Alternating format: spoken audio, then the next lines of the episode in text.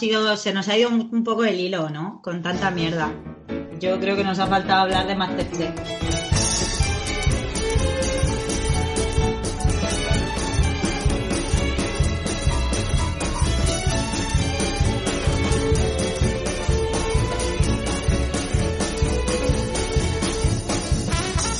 Hola a todas y todos, eh, bienvenidos a Baja Política, podcast desde la Vega Baja, nacido al calor de la burbuja pandémica, que, es bueno estar en una burbuja para variar.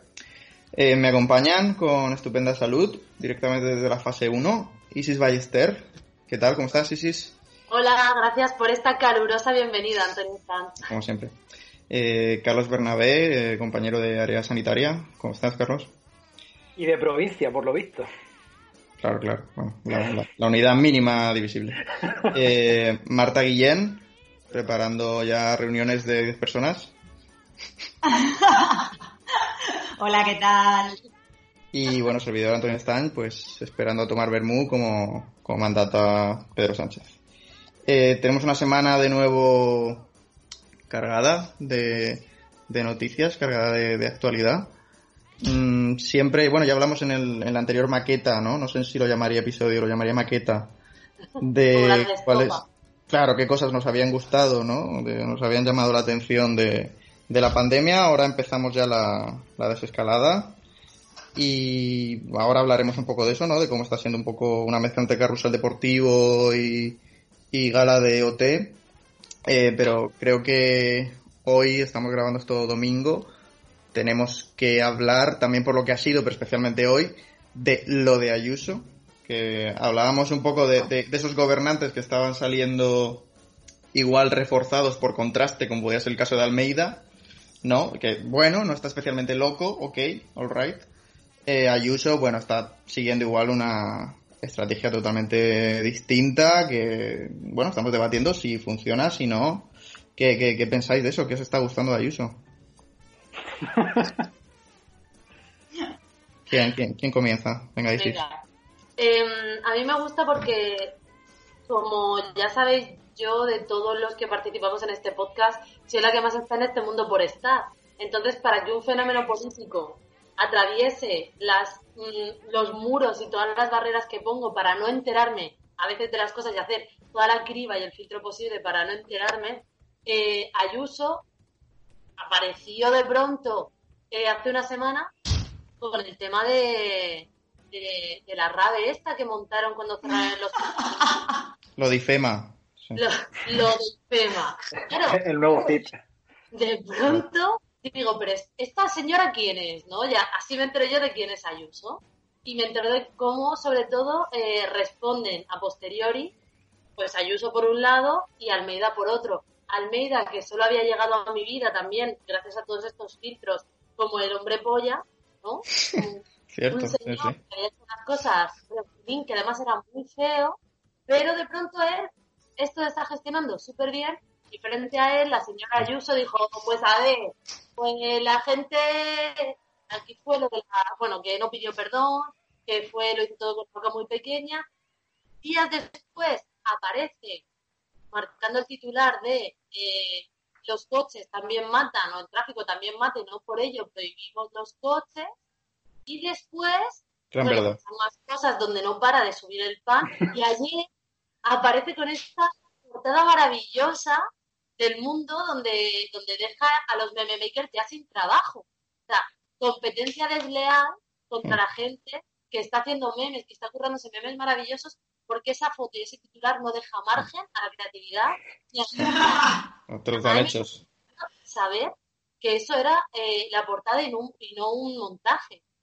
Bueno, mm. maravilloso. Entonces, eh, ¿qué pasa con Ayuso? A mí me da mucha felicidad porque, porque no deja grietas a la hora de ver que la gente es subnormal. Y que es subnormal es o sea, o sea, quizás es una opinión un tanto extrema. yo, perdón, yo creo que creo que es tonta. O sea, no. Quiero decir, si esto forma parte de una estrategia, va a ser algo que yo os voy a dejar a vosotros elaborar. Yo personalmente lo, lo que considero como persona que ya os digo, se entera lo justo del mundo, es que me da vergüenza que esta persona exista como política. Mm. Bueno, ¿quién? ¿Quién le tira? Yo, o sea, a ver, yo creo que tenemos derecho a algún tipo de, bueno, asesor o, o director general del gobierno de Madrid que haga una especie de, o sea, que convierta a Ayuso en una especie de youtuber a lo Ibai donde ella reacciona a los titulares del mundo. O sea, ver cómo ella le lleva el periódico por la mañana y qué reacciones tiene cuando lo ve. Porque creo que también sabríamos qué hay detrás de todo esto. Porque igual no le ha gustado, o igual sí, no sé, pero que aquí, no sé, a, a algunos nos ha pasado, ¿no? Que nos han hecho alguna foto para alguna entrevistilla o algo, por, por mor de cargo público, y su- nos tiramos una noche entera sufriendo de a ver qué foto han elegido o a ver si he dicho alguna tontería que, que no se entienda bien. Y sin embargo, a esta gente parece como que le da exactamente igual, o sea, como que están ahí por encima del bien y del mal. Em, dicho esto, respecto a lo que decía Isis de cuánto estrategia o no, yo es que yo llevo como, como todo el día pensando si hay que interpretar a Ayuso como una especie de última ratio del liderazgo político neoliberal. Es decir, que si la doctrina neoliberal insistía en como destrozar las instituciones, destrozar y anular la política democrática como debate para sustituirla por el mercado, es como que esa especie de selección genética te va dando lugar a esto, a como tiende al encefalograma plano, porque si tú vas anulando el debate y vas anulando las instituciones y la calidad de las ideas que construyes y los proyectos te quedan como ayusos, como gente que es como estética loca, sin ningún tipo de fondo y que es capaz de decir una cosa y la contraria todo el rato. Y eso es como, en cierto modo, es maravilloso. Y luego sí que destacaría como que, bueno, ha generado como mucho, mucho eco y mucho humor con las tonterías varias que ha dicho, pero que tampoco perdamos de vista que luego cuando tiene intervenciones medianamente serias, de estas que no, que no copan los titulares o que la entrevistan y no termina de pisar ningún charco, es como es un rollo esperanza y de Margaret Thatcher multiplicado por muchísimo. O sea, ella, ella ya está jugando a focalizar en la responsabilidad del individuo para omitir la responsabilidad de las instituciones y por lo tanto plegarse al poder económico de Madrid.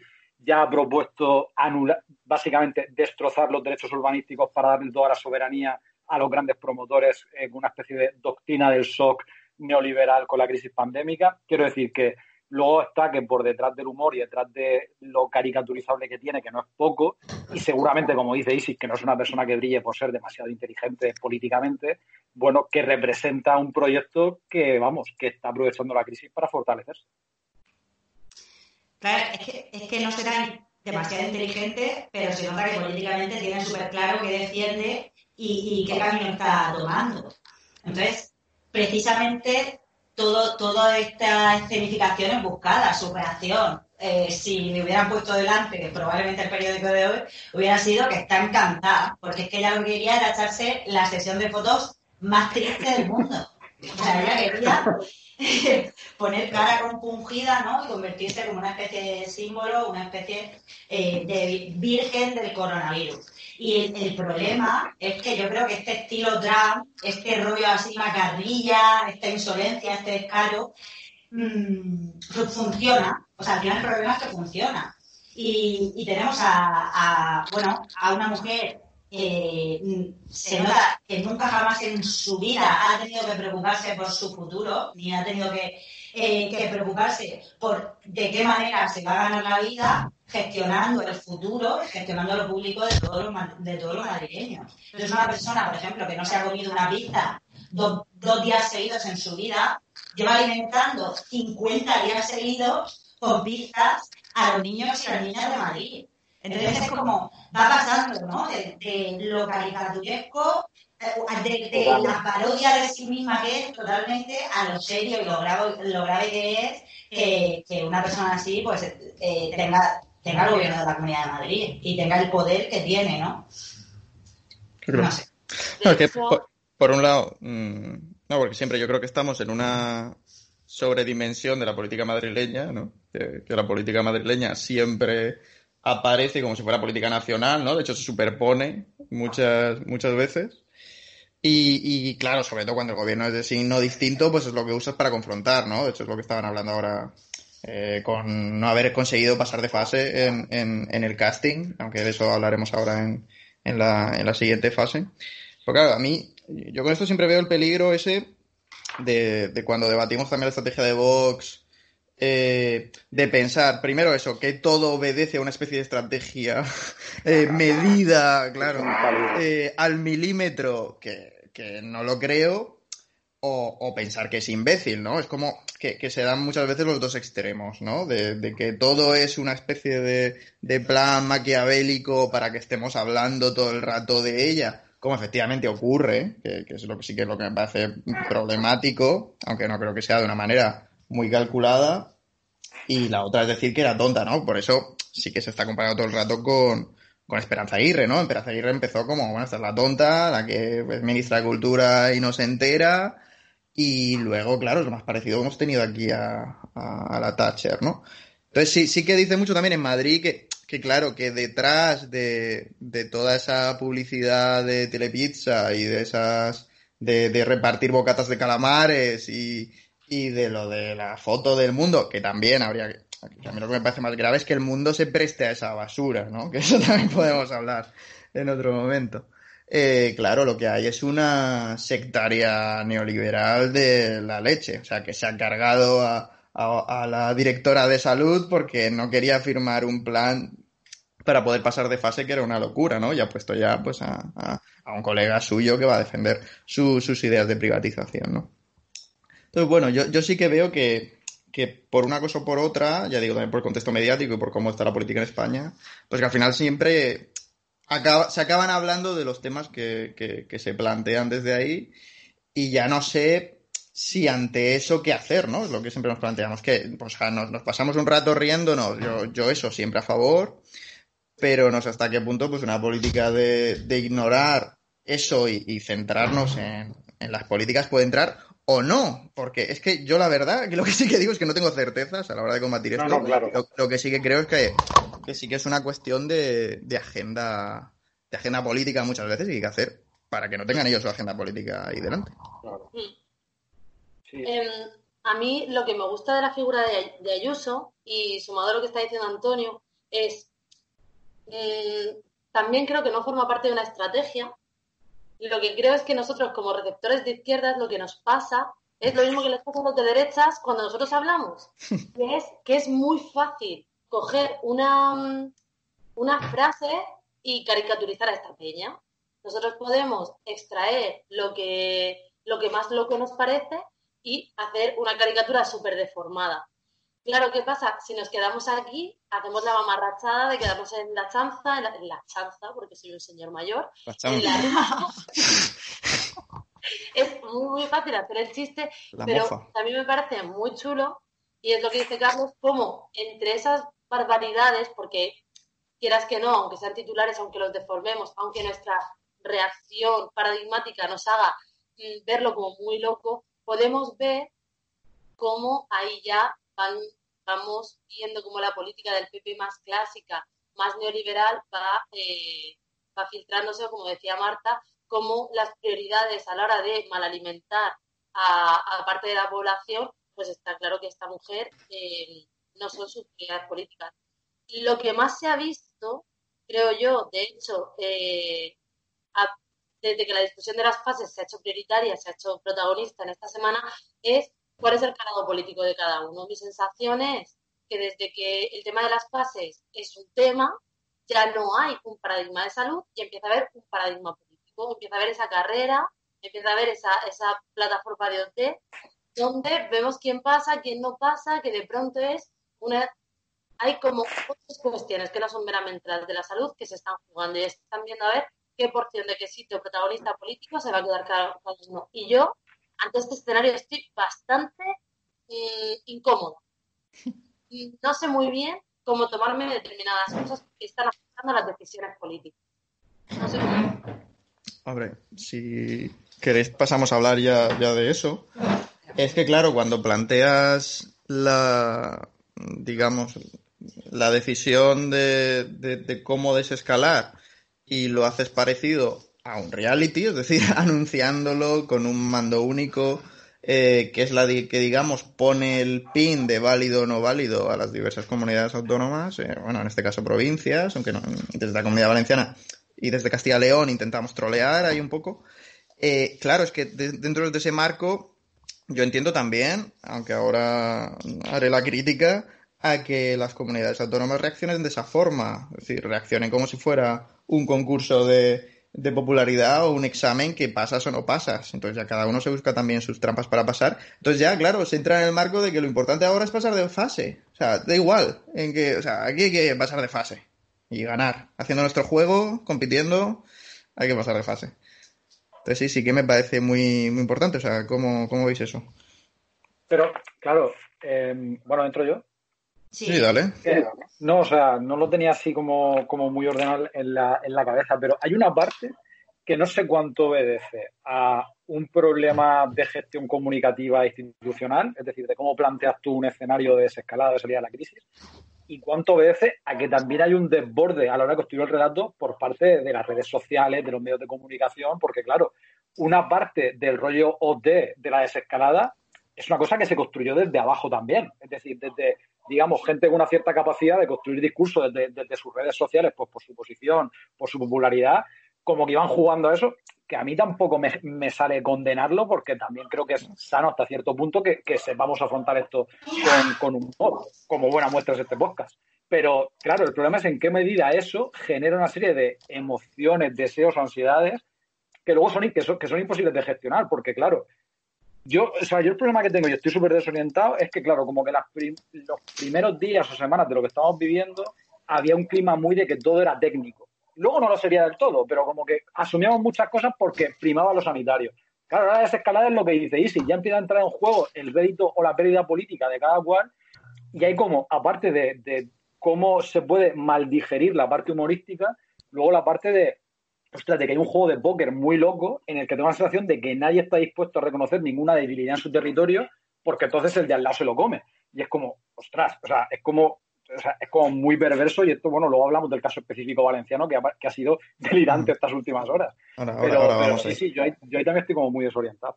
A ver, yo creo que el problema de entender el pasar de fase en términos de premio o castigo, tanto colectiva como individualmente, es que se termina cuestionando la acción de un gobierno con respecto a la pandemia, viendo si, si su territorio pasa o no pasa de fase, cuando en realidad hay muchísimos más factores que intervienen, en como en qué punto empezó cada comunidad, cuando comenzó la, pandemia, cuando nos confinamos, cada territorio partía de un punto muy diferente en niveles de contagio.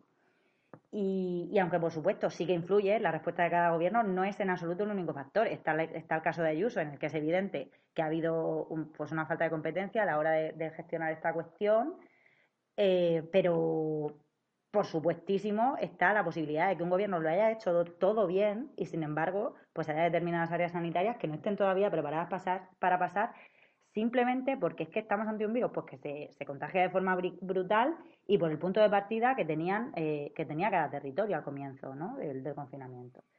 Y luego a nivel individual también me preocupa porque eh, como leí en un artículo que ahora mismo no, no recuerdo quién lo escribía, la verdad, eh, que los derechos que se van dando sean concebidos como algo que nosotros nos tenemos que ganar, cuando no es así en absoluto los derechos son algo que, nosotros tenemos. Y en cualquier caso lo que tenemos que tener eh, es una conciencia colectiva, no un portarnos bien para tener un premio de, unos derechos o el derecho de abrazar a mi familia, sino, sino portarnos bien porque tenemos una conciencia colectiva de que, de, que tenemos que recluirnos y tenemos que respetar, respetar la distancia social y las medidas de seguridad porque con esos actos de prudencia y de precaución estamos protegiendo a nuestros seres queridos, pero también al conjunto de la sociedad y, y cuidando que nuestra sanidad pública no se sature. Entonces, mm, me parece peligroso entrar en, e, en, ese juego, que es un juego, como dice Carlos, ha surgido de, la gente y, eso está muy bien, porque nos tenemos, tenemos que ser capaces de reírnos de todo y, y, entonces este, esta forma de entender, pues, pasar de fase con un concurso puede ser divertida, pero cuando lo compran determinados eh, partidos políticos o determinados gobiernos, incluso determinados medios de comunicación, eh, como si fuese una carrera, ¿no? Pues eh, es cuando, cuando empieza a ser, a ser peligroso y empiezan a no tenerse en cuenta pues otros factores que son importantes.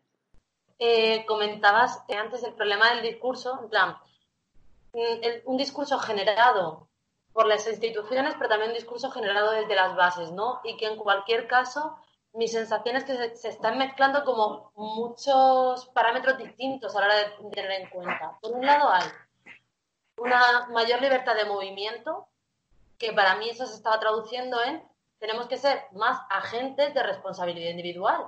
Pero esta lectura siento que la estoy haciendo yo y poquita gente más, porque al final lo que estamos viendo son marabuntas humanas paseando sin poder respetar por una cuestión espacial, pero también creo que por una cuestión de percepción de qué es lo que se puede hacer y qué es lo que no, y qué es, y qué es peligroso ahora y qué no. En una semana ha habido un giro total de cuáles son las cosas permitidas. Y creo que esa, esa lectura de lo individual no se está haciendo, no al menos en la misma clave. Claro, políticamente el punto es, si se acentúa demasiado el discurso de lo individual, la apertura de comercios, la apertura de tal, no tiene sentido.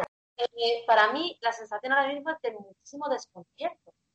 no sé exactamente cuáles son las prioridades ahora. ¿Cómo puede ser que la semana pasada se abriese la posibilidad de movimientos fuera de casa y que una semana después, sin que haya habido todavía 14 días como para ver cuál está siendo, sin que hayan pasado 14 días de incubación, ¿cómo podemos saber? Yo estoy súper confusa. Ya no sé cuál es el criterio que se está siguiendo y no sé exactamente qué se pretende. Hombre, sí que se entra ahora otro factor que, que en ese momento podías poner un poco en segundo plano, ya digo, no podías, se supone que no podías hacerlo, pero era lógico que, ante un primer momento de mayor impacto del virus, eh, digamos que solo tienes una prioridad única por encima de todas, que es la salud, y eso ahora entra a combinarse con otra serie de, prioridades, fundamentalmente la, económica, ¿no? Por todo lo que supone en un país que vive fundamentalmente del sector servicios, del turismo, eh, etcétera. Entonces, claro, yo entiendo que, tiene que haber una apertura progresiva. Mm, si no hay una, digamos, eh, reorganización o protección por parte del Estado, que, yo creo que, mejor o peor la, está viendo, pero claro, es una prioridad que está ahí y es la que también está primando ahora a la hora de pedir pasar de fase. Si cuando estamos viendo que se pasa de fase, la, si queréis entramos ahí ya, la el encabezamiento del informe de la Comunidad Valenciana era que aquí dependemos del turismo y del sector servicios y que por tanto tenemos que, abrir ya porque vamos a ser la segunda después de Andalucía. ¿Qué más paro va a generar? Entonces, claro, eh, evidentemente hay que tener en cuenta esos, eh, esos comercios, esas pymes, esos autónomos, pero ya parece que, que la cuestión de la salud con criterios que tampoco se están cumpliendo, ya pasan a ser más, pues bueno, pues bastante más relativos. De bueno, ya podemos hacer, ya entramos en una cuestión mucho más numérica, cuando antes sí que era una, prioridad absoluta, ¿no? No cuantitativa, sino cualitativa, de bueno, eh, tenemos que proteger la salud. Ahora se dice que la prioridad sigue siendo la salud, pero bueno, ya empieza a haber presiones de diferentes sectores de, de, todo tipo, ¿no? Y eso es lo que también explica lo que ha pasado en la comunidad valenciana, ¿no? A ver, yo puedo empatizar con todas las personas que tienen un negocio que está ahora mismo cerrado y que necesitan abrir porque de ese negocio depende su economía familiar y depende su vida finalmente. Y, puedo entender perfectamente que la economía sea un factor importante en la desescalada, ¿vale? Lo que creo que sí que no, no, es compatible y creo que es lo que no se entiende es que la transición haya sido tan rápida. O sea, que hace dos días dos días literalmente. O sea, estemos señalando y criticando a Díaz Ayuso por la irresponsabilidad de eh, sugerir que su comunidad autónoma puede cambiar de fase cuando no está preparada, o que hace dos días estemos diciendo, eh, como decía Isis, ¿no? que la salud por encima de todo lo demás, que no importa cuántos días tenga que durar la desescalada, si eso va a salvar vidas, eh, y que de repente se le diga a la comunidad valenciana que va a tener que esperar unos cuantos días más para poder pasar a la fase 1 y que entonces eh, de repente parezca eh, que haya una conspiración por parte del Estado español eh, para que la comunidad valenciana no pase de fase eh, y, que hayan cambiado radicalmente las prioridades, ¿no? Y que parezca que que ya no importan las vidas, es que ahora importa pues abrir los bares y, reactivar la, economía.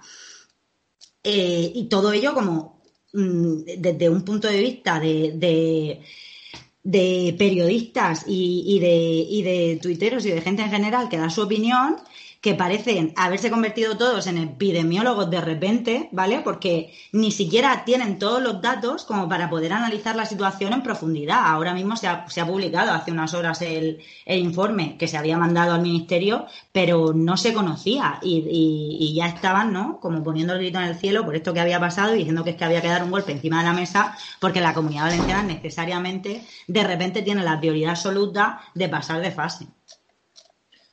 Claro, además, cuando las dos comunidades a las que más se les ha bloqueado, al menos de forma, de forma mediática, que han sido Madrid y Valencia, que también fueron las primeras que despuntaron. O sea, Madrid, Valencia, Barcelona, sería muy raro que siendo de las primeras comunidades que más dieron la cara, que más casos han tenido y que se quedaron muy bloqueadas, eh, o sea, mmm, es normal que haya sitios como, por ejemplo, toda la comarca de, la nuestra, la que nos pertenece, con el Hospital de la Baja, que llega con la preparación de UCI desde la primera semana. O sea, se bloquea una planta entera, está totalmente preparada para que si viene una oleada, igual que cuando hay una campaña de gripe, pero esta vez como con mucho más eh, despliegue de medios, hay un montón de sitios que sí están preparados. Es decir, que incluso si tuviesen un, un despunte, podrían sostenerlo sus medios de emergencia. Sin embargo, en Madrid todavía esta semana tienen unidades de cuidados intensivos por encima de un porcentaje,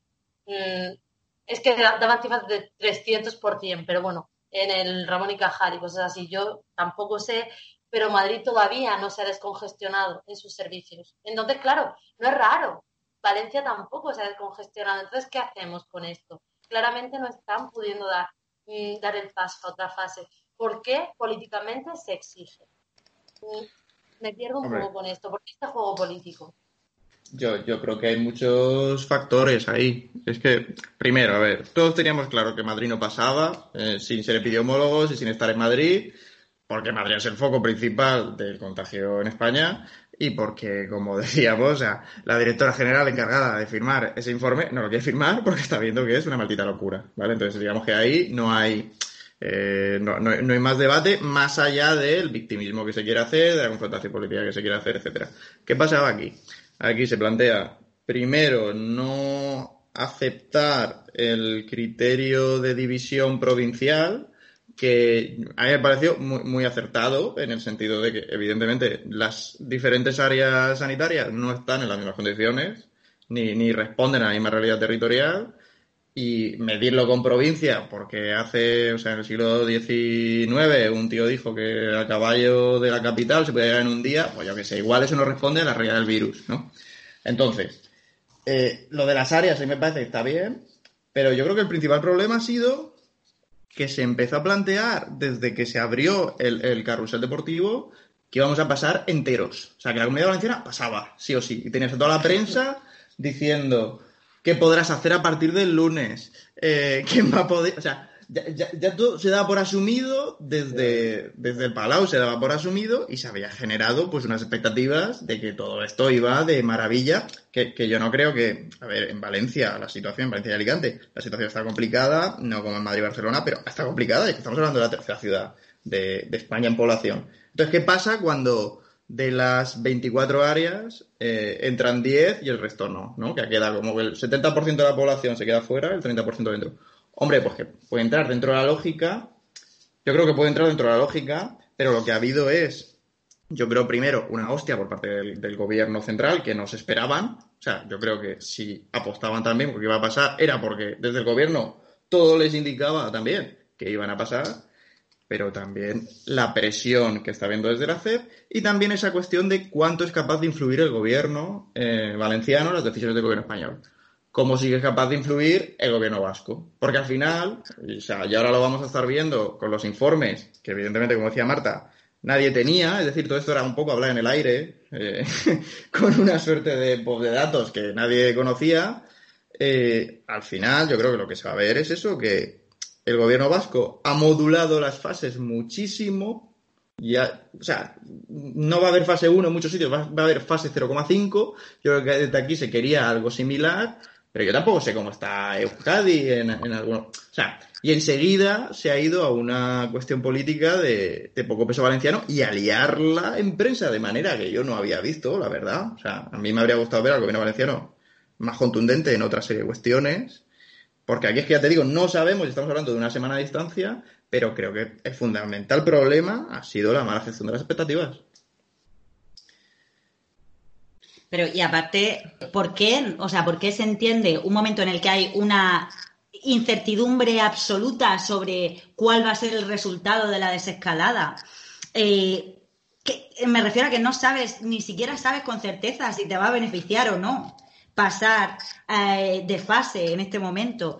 Y un momento además en el que gran parte de la población, no hablamos ya por supuesto que luego hablaremos porque eso me, tiene eh, maravillada, como, a, como el gobierno ha obviado al 30% de la población valenciana también que vive en comarcas que sí que han cambiado de fase, que no he escuchado a nadie del gobierno, a nadie ni a, ni a, la, eh, ni a la consellera de Sanidad, ni a Chimo Puig, a nadie eh, felicitar a las comarcas del sur o alegrarse por las, comarcas, por las comarcas del sur o incluso eh, utilizarlas como relato de optimismo político, o sea, como, como un éxito, como un propio éxito de la, de la Generalitat. O sea, ni con esas hemos recibido algún tipo de visibilización en el discurso. O sea, se está adoptando un, un posicionamiento hiperarriesgado de país sin contar directamente con un 30% de la población. Pero no solo eso, es que probablemente haya un mogollón de, de peña en las comarcas que no han pasado de fase, que sigan instaladas en la prudencia y que, y que consideren que si, oye, si ha habido una serie de criterios técnicos, que, han, que, que técnicos, que hay, habrá gente que piense que son políticos y, y, son de conspiración, pero bueno, se ha habido una serie de criterios que, que, señalan que la comunidad valenciana o que algunas mm, áreas sanitarias deben permanecer en la fase de cero, pues oye, por, por cinco, seis, siete días más, no va a pasar nada, porque realmente, lamentablemente, eh, la, crisis y el desastre económico va a seguir estando ahí y nos vamos a tener que seguir enfrentando a él. Y una semana más o una semana menos, eh, al final eh, prácticamente no, no afectan. Sin querer, por supuesto, sin querer quitarle importancia al, al, factor económico, pero que siga habiendo gente enferma, pasándolo mal, que la gente se siga muriendo. No sé. Entonces me parece hiperarriesgado, me parece lo, loquísimo y un delirio, o sea, un delirio. De repente plantearse que es que este es el momento, con, con, todas, las, con todas las cosas que hemos pasado en la Comunidad Valenciana de infrafinanciación, todos los momentos que realmente sí que ha habido para eh, plantarnos y para exigir eh, de verdad eh, que, nos hicieran caso en, el Estado español. Y, ahora, un momento de absoluta incerteza en medio de una pandemia, este es el momento para, exigir eh, privilegios, para exigir que nos hagan caso, no sé, que me alucino. Claro, me fascina porque la, el debate sobre las autonomías en España lleva enconándose pues fácil, fácil 10, 15 años y de forma más grave, sobre todo en la época de los 10. Entonces, claro, que de pronto, a dos meses de que empiece una pandemia y con una perspectiva de que durante todo el año vamos a tener que estar gestionando esto con muchísimo cuidado y con muchísimo cariño, a los dos meses aparece y me llama muchísimo la atención de la postura política de la comunidad valenciana, aparecemos pidiendo cosas que pierden muchísima legitimidad por el contexto cuando hemos tenido muchísimas oportunidades desde el gobierno valenciano de exigir cosas al, gobierno central un montón de veces. Y de pronto, mm, Totalmente. no sé, se pierde mucho. No entiendo para nada la postura de Valencia ahora mismo. No la entiendo. Yo hoy, esta semana soy solo incertidumbre y perplejidad. Y yo, yo también, yo lo que veo hay como varias cosas. Una, a mí lo que me hace maravilloso que da para podcast aparte es como, cómo de fuertemente operan los secos cognitivos en una crisis como esta, porque rollo, ya se había decidido en qué fase estaba cada cual y solo era válida la información que confirmara la expectativa previa. Y es como, hostia, la ciencia es justo lo contrario. Y lo técnico, es decir, que tienes una expectativa que luego va a la realidad y te dice, pues no. Y es como, pero claro, tenemos como una política que es incapaz de gestionar eso. Y es como, Dios, terrible, porque estamos en una fase que donde debe primar la lógica contraria. Luego, el centralismo que ha dicho Marta es como flipante. O sea, el centralismo interno a la valenciana me refiero. Eso de de, bueno, esto empezó con las fallas, eh, fue como la gran derrota del coronavirus, que yo le mandaría un mensaje a los valencianos para que no se flipen mucho. Si el Consejo comparece dándole tanto aire a las fallas, no es ni siquiera por un apego identitario solo, es también por su factor turístico y por el río de que es lo que tú vendes hacia afuera. Por miedo. Que cuidado porque yo casi que me alegra que los moros y cristianos no dependan de cuántos chinos vengan a verlos. Entonces, en ese sentido, eh, bueno, yo también les mandaba ese mensaje, pero ya con la cuestión de, de, lo, de, lo, de la escalada valenciana.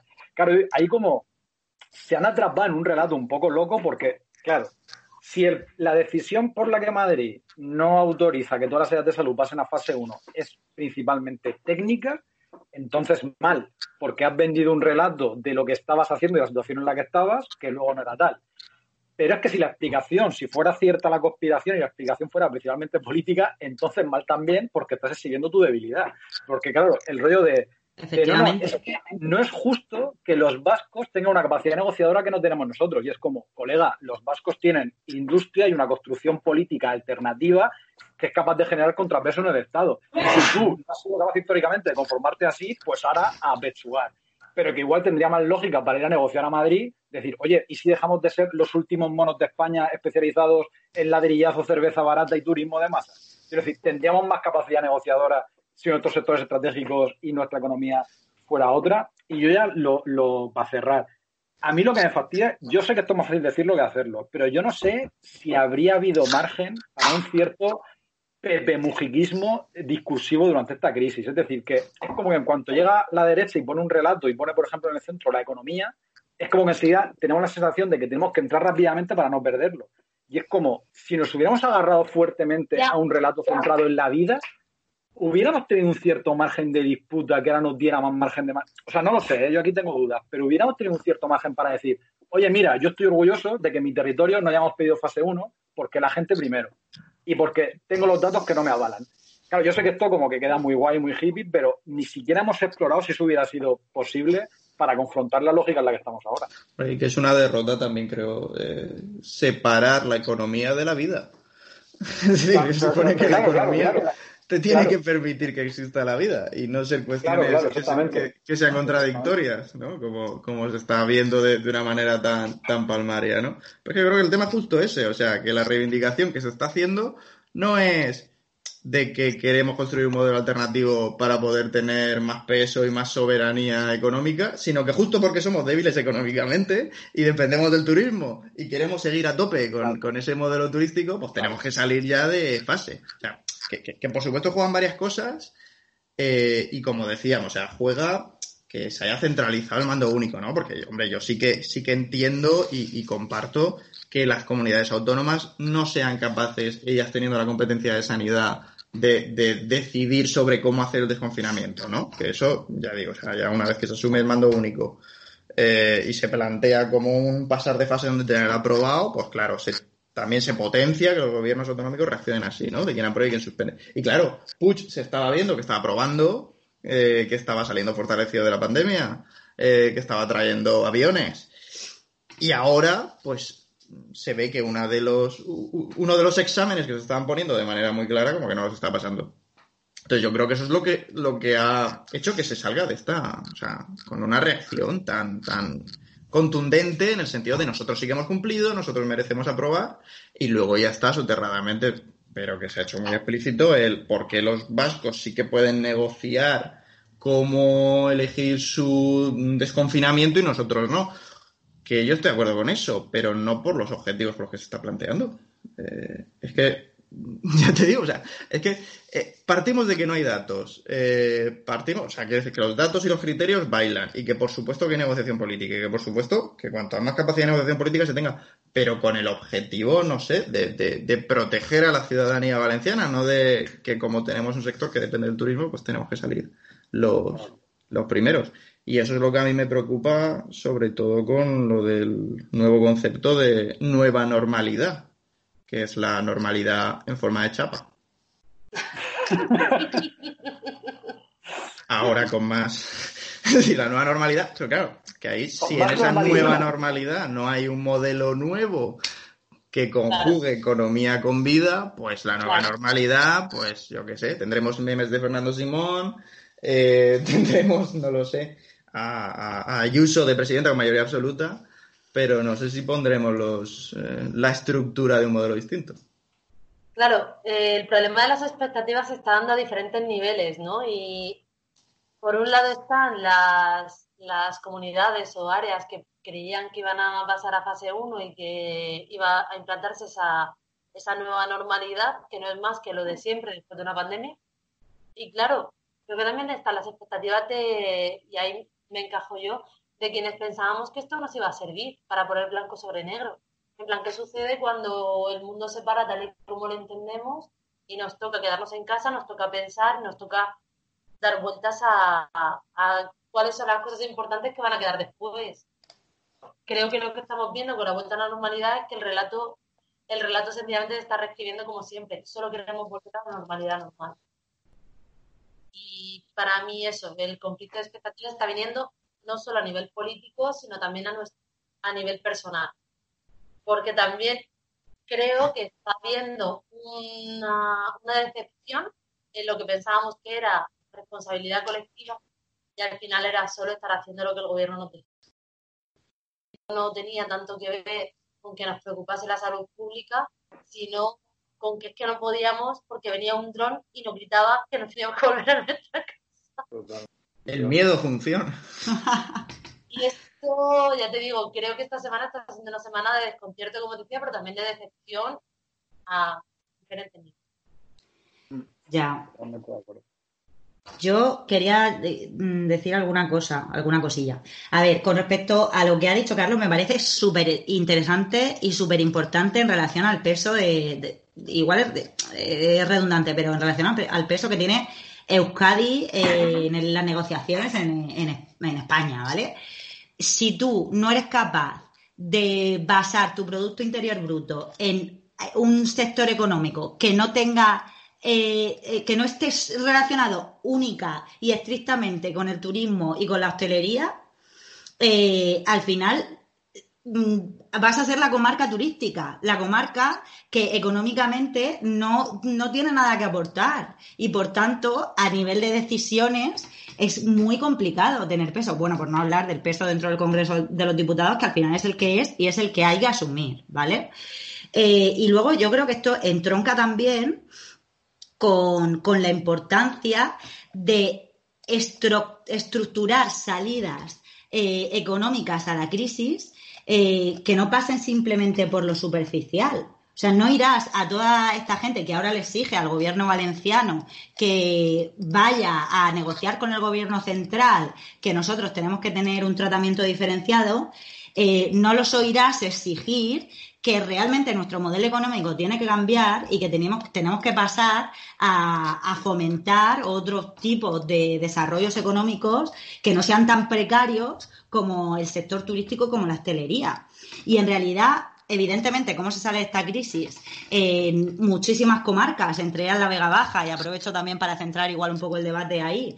Eh, mm, tenemos un problema porque realmente, de hecho, la Vega Baja es la, eh, la, comarca que es la tercera comarca en riesgo de pobreza de toda la comunidad valenciana y eso tiene que ver con cómo está estructurada nuestra economía. Y al final ahora, en un, en un plazo corto o en un corto medio plazo, solamente podemos confiar en que, en que las medidas sociales que se vayan a articular para salir de la crisis de verdad sean potentes y de verdad recojan las necesidades de mucha de nuestra gente que va a caer con esta crisis económica, pero creo que a largo plazo deberíamos ser mucho más ambiciosos y exigir que en nuestra comarca y en todas las comarcas de la Comunidad Valenciana se empiece a a construir un modelo económico que esté basado eh, en la industria, que esté basado en, la, en potenciar nuestra agricultura y en pues otra, otro conjunto y otra serie de cosas que, que no dependan tanto de un hilo como dependen el turismo y la, y la hostelería.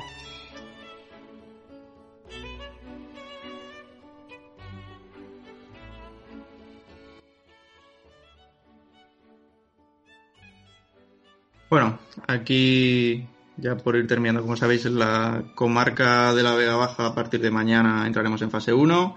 El sol brillará con más eh, lucidez y más candor que, que en otros lugares. Y si bien es cierto que estábamos hablando de cómo se iba a salir ¿no? de, de esta crisis y qué elementos iban a poner encima de la mesa, eh, aquí ya arrastramos varias, o sea, aparte de la estructural, yo diría que, como comentaba Marta, ¿no? que nos ha ser la, tercera comarca con mayores índices de pobreza. Eh, pasamos por una dana, de la que ahora se, eh, se estaban empezando a poner encima de la mesa al- alguna serie de medidas también con la idea de no repetir viejos errores y ahora entramos también, ¿no? Pues la pandemia y la reactivación económica y claro, o sea, por, por hacerlo rápido, pregunto directamente, ¿pensáis que se van a poner nuevos elementos encima de la mesa? Yo creo que no. Tengo que decir, porque ya, ya lo que hemos visto tanto en medios de comunicación como lo que dirige la, la patronal, es, sí, sí, cuando vamos bien turismo y construcción y cuando vamos mal turismo y construcción. Totalmente. Eh, qué- buen director de programa que no interfiere ni es capcioso con las preguntas. Eh, es súper triste, es súper, súper triste porque como decíamos hace mm, un montón de tiempo que nos estamos planteando si podemos permitirnos un modelo económico distinto. Cuando salimos de la crisis del ladrillo pensamos, ¿y cómo hacemos? Y no se trata de tirar de ingenio y no se trata de, tirar de emprendeduría y de coaching de baja estofa, sino cómo podemos responder políticamente en una comarca que ha vivido de la huerta, de una huerta que viene súper deteriorada. Em, yo no veo que, que haya, o sea, no veo, no, todos sabemos, no hay una propuesta política sólida encima de la mesa y, y me da, y me pasó desde el DANA, me da muchísima pena. Y es una mierda, porque la pena Claro. es una emoción muy poco activa. La pena es una Claro. emoción que indica parálisis. ¿Alguien Podemos llamar a podcast política melancólica. Ahora, esto es más bajona. Cuando Eh, entremos en fase 1 todo esto cambiará. Claro, yo como todavía ostento un cargo público, me veo obligado por lo menos a representar una cuota mínima de esperanza. Frances. Eh, creo que está jodido, creo que no es imposible, pero creo que está jodido y, y pondría como dos focos de responsabilidad. Bueno, a ver, hay un problema que creo que es que cuanto más exitoso es un modelo, más difícil es revertirlo. Entonces, aquí como el caciquismo, la lógica salvaje de la construcción y demás ha campado tan a sus anchas, digamos que lo que ha hecho ha sido también asfixiar que crezcan brotes alternativos que ahora podrían ser... Sobre todo la sensación de que un problema que tenemos es que no, no falta tanto propuesta en términos de discurso y de, y de saber hacia dónde caminar, sino que nos faltan como, como iniciativas potentes que sean capaces de, de- de decir, no, no, tenemos suficiente potencia para ser ya la alternativa. Eh, Hay iniciativas minoritarias súper bonitas en lo económico, pero como que falta, creo que, no sé, como la base alternativa. Entonces yo ahí pondría como dos focos de responsabilidad. Uno, la parte nuestra de ten- tener, un, digamos, una propuesta que sea más solvente, porque uno de vosotros compartió conmigo un tuit que decía alguien, el problema que tenemos cada vez que hablamos de cambiar el modelo turístico es que lo que ve la inmensa mayoría de gente es a trabajadores del turismo en el paro. Entonces, claro, la capacidad de, cómo plantear el salto, o sea, que es un salto en el que, en el que no caiga la gente. Pero luego yo hay un problema y yo le mandé, un- no nos van a oír, sí, no lo sé, pero al sector del empresariado y de los medios de comunicación comarcales. Yo personalmente flipo con que se hagan editoriales súper indignadas con según qué decisiones de Valencia o con que haya un montón de empresarios que se echan la foto para pedir la no sé qué carretera que tanto necesitamos, pero hostia, luego cuando aparecen mil informes y mil, y mil datos y evidencias de que estamos destrozando la Vega Baja, es como aquí nos callamos, aquí no pasa nada y qué lástima, es que esta es la prosperidad de conocer. Como claro, una parte es política, pero otra parte que no hay alternativa tiene que ver con que los, las fuerzas vivas de la comarca, joder, les falta un poquito de, no sé, incluso les vendo la palabra emprendimiento para, para, para buscar algo, alter- algo alternativo. Y yo no sé, yo cierro, o sea, yo me acuerdo que cuando la Dana aparecieron, la Dana me refiero, y luego todas las todos los episodios que hubo por toda la península, aparecieron varios artículos que hablaban de la pequeña edad de hielo de la Edad Media que contribuyó a cambiar el modelo por ser una cuestión climática. Y es como, claro, pero que siempre se plantea que eso fue posible porque hubo sectores que confrontaron. Y aquí es que los que más poder tienen son como los más blandos, por así decirlo, los que más aceptan el modelo. Entonces, claro, eso nos, nos limita mucho. Comparto todo lo que has dicho, Carlos, y, pero añadiría además que no hay ningún cuestionamiento de, de cuál es el modelo económico de la, de la Vega Baja, ni siquiera no hay, vamos a ver, hay un cuestionamiento. ¿Pero ¿Por parte de quién? Por, hombre, por parte, em, evidentemente, por parte de determinados sectores minoritarios sí que lo hay. Pero a nivel político recuerdo que llevamos ya cerca de seis años con un gobierno autonómico teóricamente de izquierdas y teóricamente de la cuerda, que yo no veo que haya hecho nada para cambiar eh, la situación económica en la que se encuentra la comarca de la Vega Baja. Y, no me extraña, porque es que hemos pasado a fase 1 y yo no he ido a ningún, a, a ningún representante público ni siquiera a hacer la más mínima alusión a eso. Entonces, si resulta que es que en una pandemia hemos dado el paso tan importante de, de pasar de fase sin que haya un reconocimiento por parte de nadie, ¿cómo podemos esperar que, que desde el gobierno autonómico, que al final es donde están los recursos, se, se le eche un cable a la comarca de la Vega Baja? Entonces, por supuesto que sí, o sea, la culpa es eh, de esa idiosincrasia eh, construida durante años y años eh, por el caciquismo que ha reinado en esta comarca y por parte de las fuerzas vivas, como ha dicho Carlos, de, la Vega Baja. Pero, pero coño, también que estamos en una especie como de, abismo de pozo del que, del que parece que nadie, o sea, nadie quiere apostar por sacarnos de ahí ni un poco.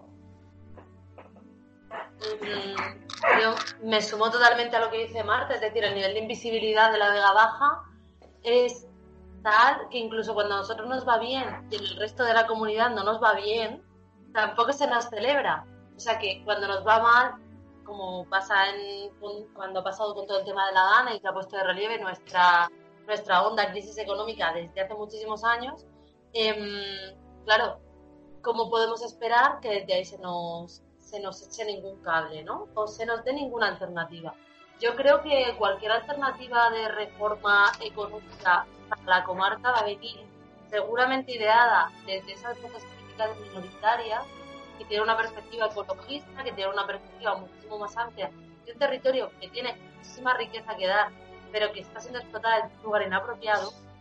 Y creo que, bueno, leía el titular, el titular ahora que recién acaba de salir, que eh, Sánchez se está planteando una, una reforma de las autonomías, ¿no? Porque eh, puede que sea un buen momento para que desde la comarca se da esa, cultura de las autonomías, se pueda rascar algo. Desde Valencia no parece que vaya a venir. Como dice Marta, llevamos seis años y todavía no se ve señales de que pueda haber ni siquiera una promesa de futuro. Podemos meter alguna Bueno, para no acabar este podcast con sabores eh, acíbares en, en nuestras bocas, eh, yo sí que creo, bueno, que evidentemente los eh, igual los sectores que sí que suelen aparecer en prensa o los sectores que suelen mandar notas, evidentemente, sí que siguen compartiendo porque es del que viven un, un modelo económico, eh, digo, eh, a pesar de que eso nos condene a una vulnerabilidad social y territorial enorme. Pero bueno, yo creo que ciertos consensos también se han ido rompiendo. ¿eh? Yo creo que el tema de la burbuja inmobiliaria mmm, sigue por inercia, sigue por inercia, pero ya digamos que esa sensación de que cualquiera podía hacerse rico dando el pelotazo, pues yo creo que ya no está, también por el propio sistema, o sea, por cómo es capaz de tragar. Y bueno, creo que la transición ecológica todavía está más como eslogan que como política concreta a desarrollar, pero que no creo que que nos, que nos quede otro camino, sinceramente. Y que bueno, que yo creo que esas alternativas también existen, existen en otros territorios y se pueden poner en marcha aquí. O sea que tiremos, disfrutemos de la fase 1, eh, que vengan las siguientes áreas, que si seguimos todos ahí y que nos vemos pronto. Hasta luego, chicos. Adiós. Adiós. Bye bye.